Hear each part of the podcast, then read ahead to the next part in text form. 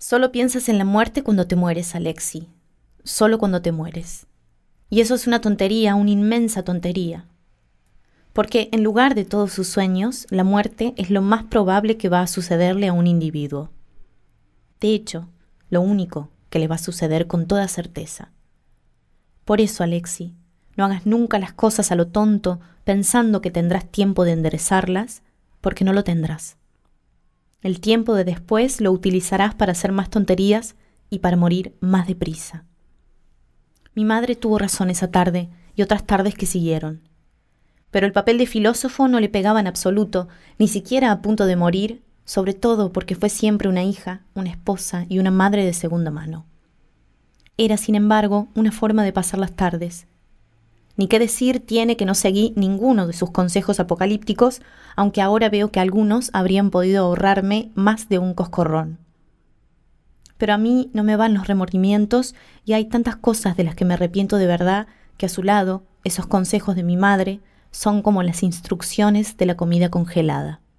Me gustaría ver al menos a un joven que dejara de hacer el tonto solo porque se lo ha dicho su madre, que dijera, sí, ¿Por qué no voy a cambiar y hacer caso a mi madre? Ella se está muriendo y sabe lo que dice.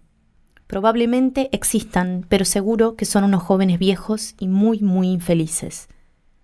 En cuanto a mí, todos los años de después de mi madre, tanto los peores como los que otros consideraron extraordinarios, seguía haciendo las cosas a lo tonto. No me detuve ni cuando tenía claro que era tarde y que a partir de ese momento ningún tiempo del mundo me bastaría para enderezar nada.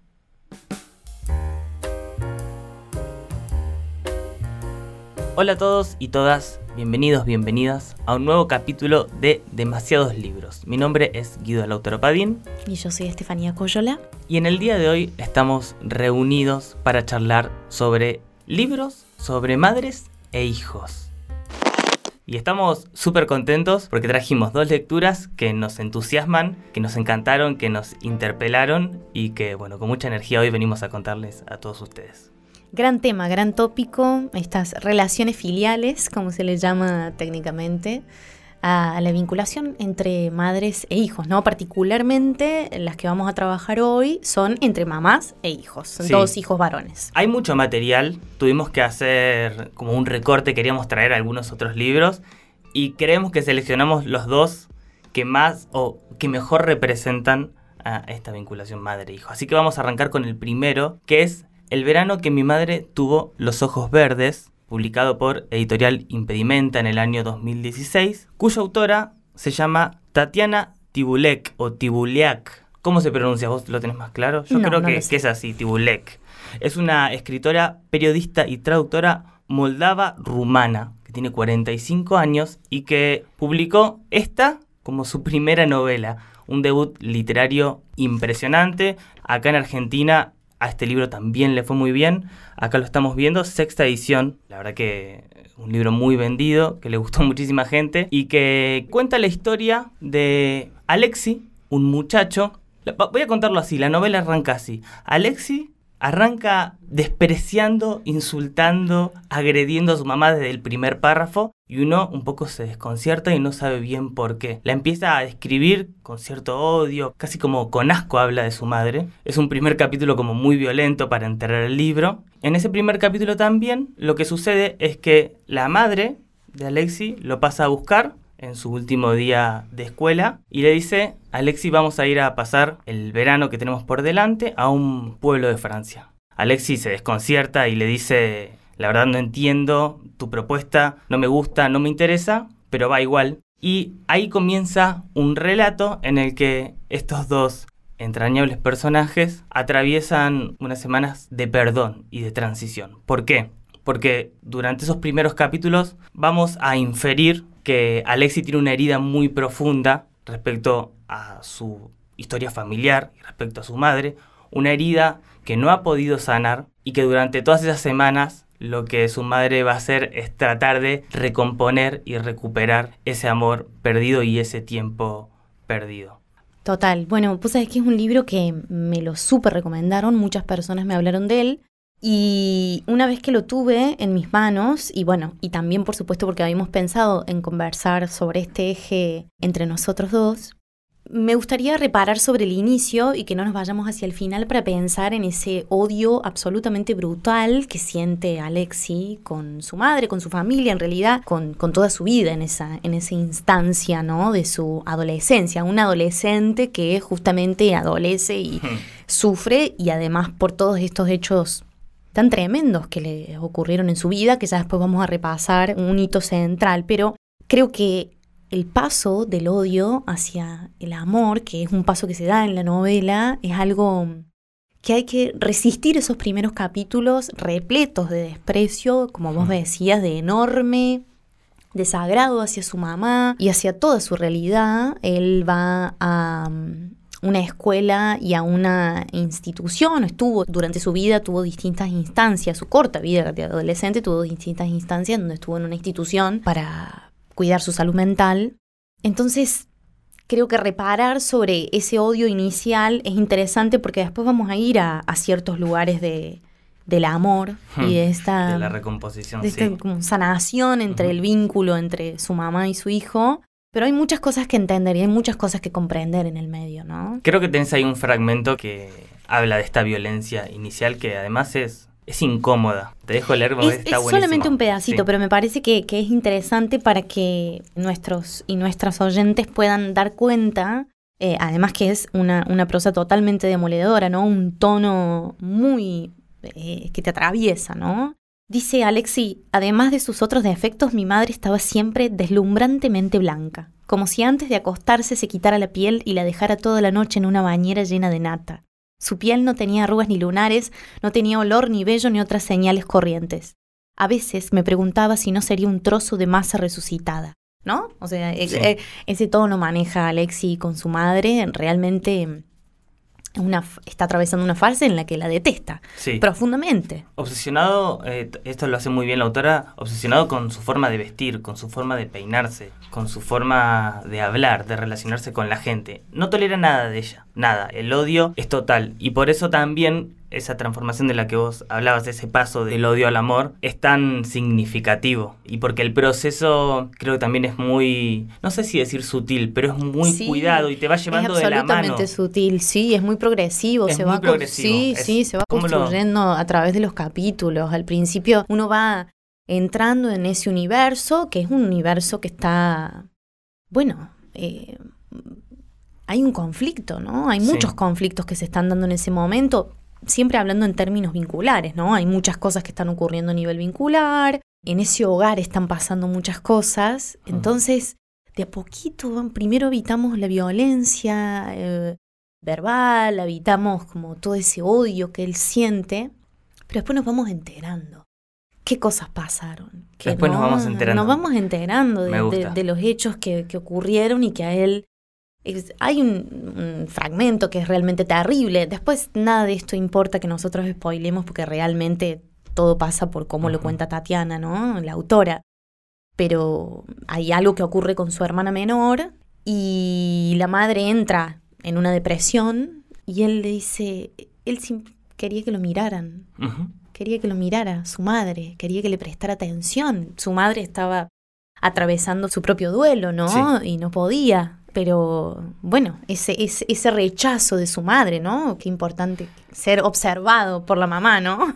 Es tremendo. Y lo describe muy bien, es el nacimiento de esa herida inicial que él no, no puede curar y que después cuando llega a su adolescencia se exacerba, ¿no? Se hace, toma esta intensidad propia de los adolescentes. No sé, bueno, si a vos te pasó algo parecido. Me súper pasó y me parece muy importante lo que decís. Creo que em, hay una construcción inicial monstruosa, ¿no? De esa madre que hace el hijo.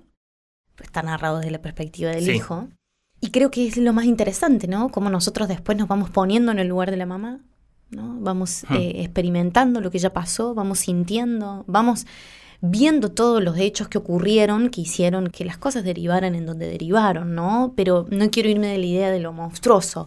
Es decir, está todo el tiempo ese juego entre, bueno, la madre es una suerte de monstruo que le está arruinando la vida al hijo adolescente. El hijo en sí mismo es un monstruo que todo el tiempo la violenta y le dice cosas horribles y quiere que se muera específicamente. Y lo narra. explícitamente. explícitamente dice que quiere que se muera y, lo cuenta de, de muchas maneras, además muy ocurrentes Tatiana tiene como, bueno, una prosa muy brutal y además construye una voz que al mismo tiempo por momentos yo lo sentía como hasta fantástico, porque las imágenes que él construye sobre cómo mataría a su madre o las cosas que piensa son, en algún punto se, separan de la realidad, ¿verdad? Sí, la quiere meter en la lavarropa, dice. Por ejemplo, irradiarla. Dice que la quiere irradiar, despedazarla, eh, quiere realmente que, desaparezca. En, eso es como súper directa súper directa. Hay algunas descripciones, algunas imágenes que son como un puñal. Son como un puñal. Y después atraviesan un verano juntos, que bueno,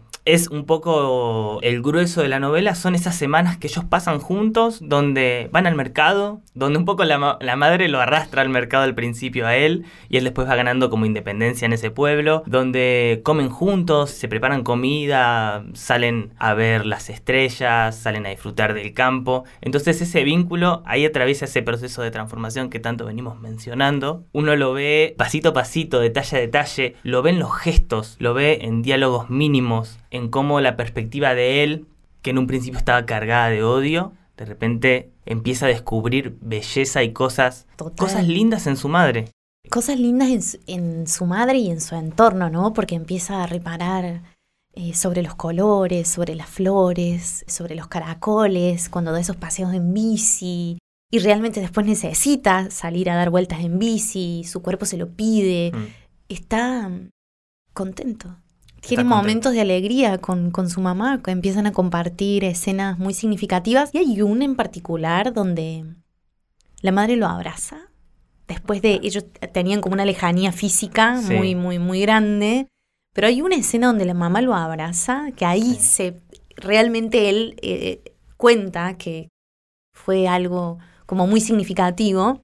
Y bueno, todo el entorno se embellece, como vos decías, la belleza está en ellos, habita en ellos en ese verano y es realmente deslumbrante. Eh, esa parte. Hay una escena que es hermosa, acá es un pequeño disclaimer, la quiero mencionar porque me encantó, cuando van al lago, eh, alquilan un auto, se van al lago, de repente la madre empieza a bromear con el es como una especie de, bañero que hay en el lago que cuida el lago. Eh, a coquetear también un poquito.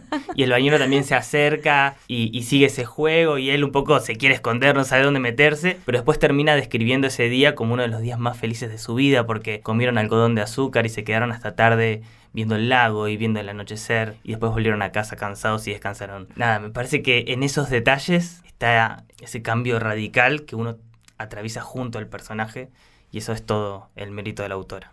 Se van diciendo un montón de cosas, ¿no? Que se tenían que decir. Se van pidiendo perdón a través del libro, saldando cuentas sobre el pasado, ¿no? De una manera, como bien vos decías, muy sutil, ¿no? Esas cosas, esos trabajos sobre el pasado son muy sutiles. Nosotros no nos enteramos de ciertas cosas como sucedieron efectivamente.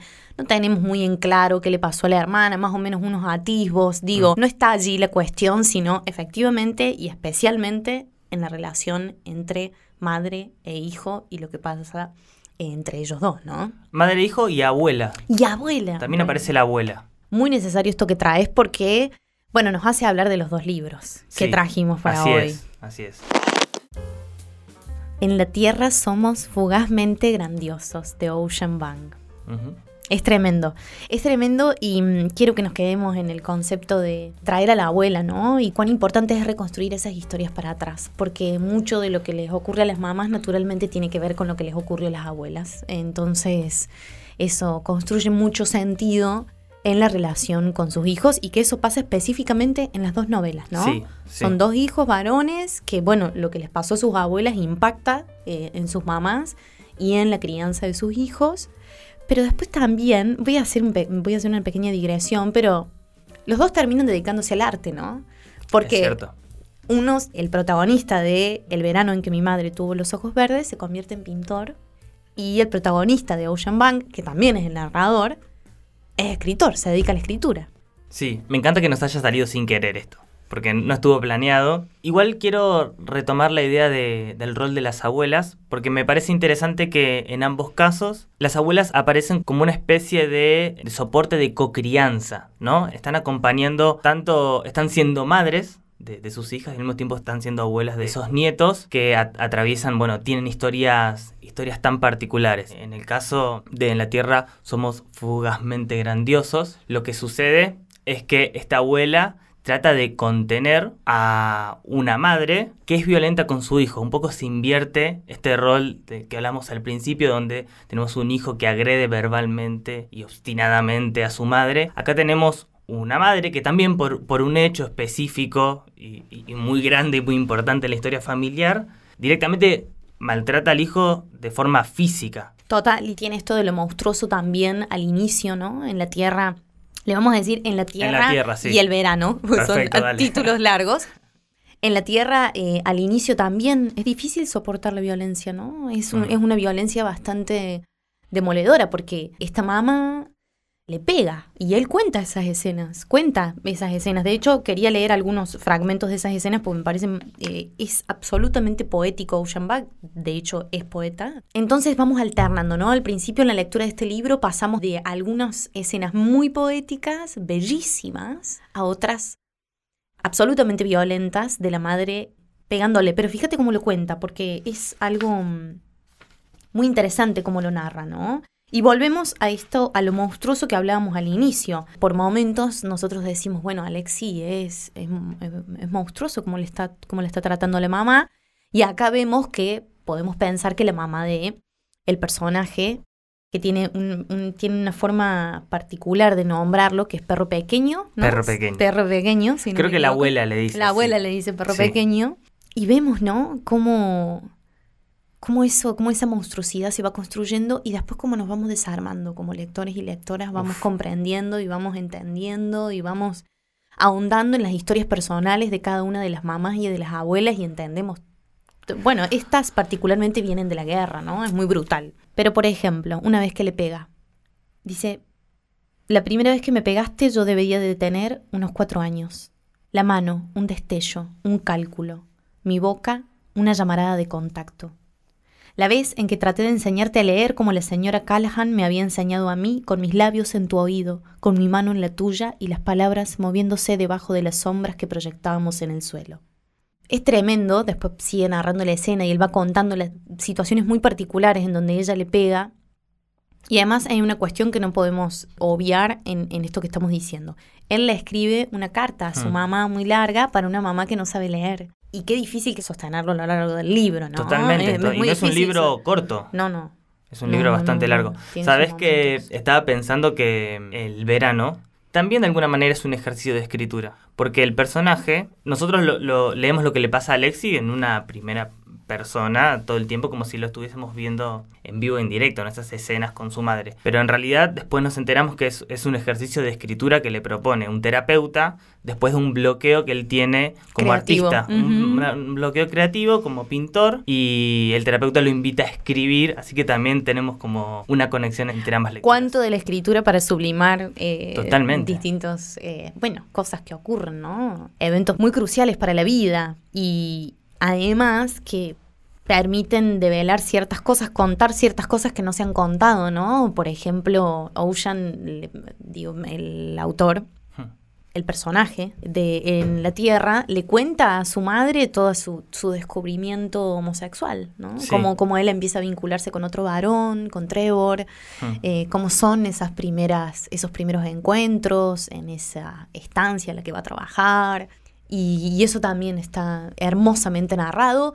Y hay partes muy brutales también, porque Trevor tiene unas adicciones muy feroces. De hecho, vos sabés que me llamaba la atención porque trata un tema muy actual que está ocurriendo en Estados Unidos, que es con, el fentanilo. Sí, totalmente, es cierto. Y me pareció muy llamativo eh, que justo habla de, mm, bueno, de los efectos de diferentes drogas, pero trata en particular, él en una parte dice que se que se le murieron varios amigos, eh, no solamente Trevor, sino otros amigos, dice, varios amigos míos se han muerto, y eso me pareció muy brutal también. ¿no? Sí, sí, es cierto. Este libro a mí también me gustó por su fuerza poética, por su capacidad descriptiva.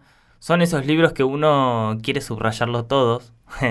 Tienen párrafos muy hermosos, los momentos de introspección eh, respecto a, a, él mismo, a la madre, a cómo se, forja su identidad. Él, bueno, es vietnamita, son vietnamitas que escapan de la guerra de Vietnam, llegan a Estados Unidos, él después tiene una formación en la universidad, estudia letras y empieza a construirse toda esta distancia entre él y la madre. Es una distancia que tiene que ver con el lenguaje, es un punto que él aborda muchísimo, ¿no? La, incapacidad de, conectarse porque la madre no habla inglés, él es una especie de traductor de ella en el mundo material, en el mundo real, y al mismo tiempo él habla de esa incapacidad de conectar con ella a través de las palabras y de cuántos sentimientos, cuántas historias empiezan a quedar en el camino porque él se inserta en el mundo, él empieza a crecer en Estados Unidos, que es una cultura totalmente diferente y ella un poco va quedando atrás y él no la quiere perder o no quiere perder eh, eh, ese contacto con ella. En el medio está, está su abuela también. Y las reflexiones a nivel lenguaje son las reflexiones que puede hacer un poeta sobre, sobre el habla, sobre la escritura, sobre la oralidad, sobre la potencia de las palabras. Creo que por eso también es un libro, en este caso, que hasta te diría, excede un poquito la temática que, trajimos porque tiene tiene estas otras virtudes, estas otras aristas que se tocan, la relación, su descubrimiento homosexual que vos mencionaste recién, su relación con la escritura. Nada, me parece que eh, está súper completo y es una experiencia de lectura muy placentera. Así es. Estás escuchando demasiados, libros.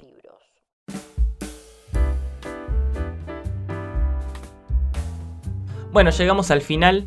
Eh, esperamos que hayan disfrutado de esta conversación que tiene como objetivo invitarles a descubrir dos hermosos libros, invitarles a compartir con nosotros el placer de la lectura y pasamos a los agradecimientos formales que siempre hacemos al terminar el episodio. Le agradecemos especialmente a los amigos y amigas de la librería. Pueden encontrarla en Instagram también en arroba la librería-cba y en su eh, hermosa librería en La Valleja 29 aquí en la ciudad de Córdoba. Nos despedimos. Hasta la próxima.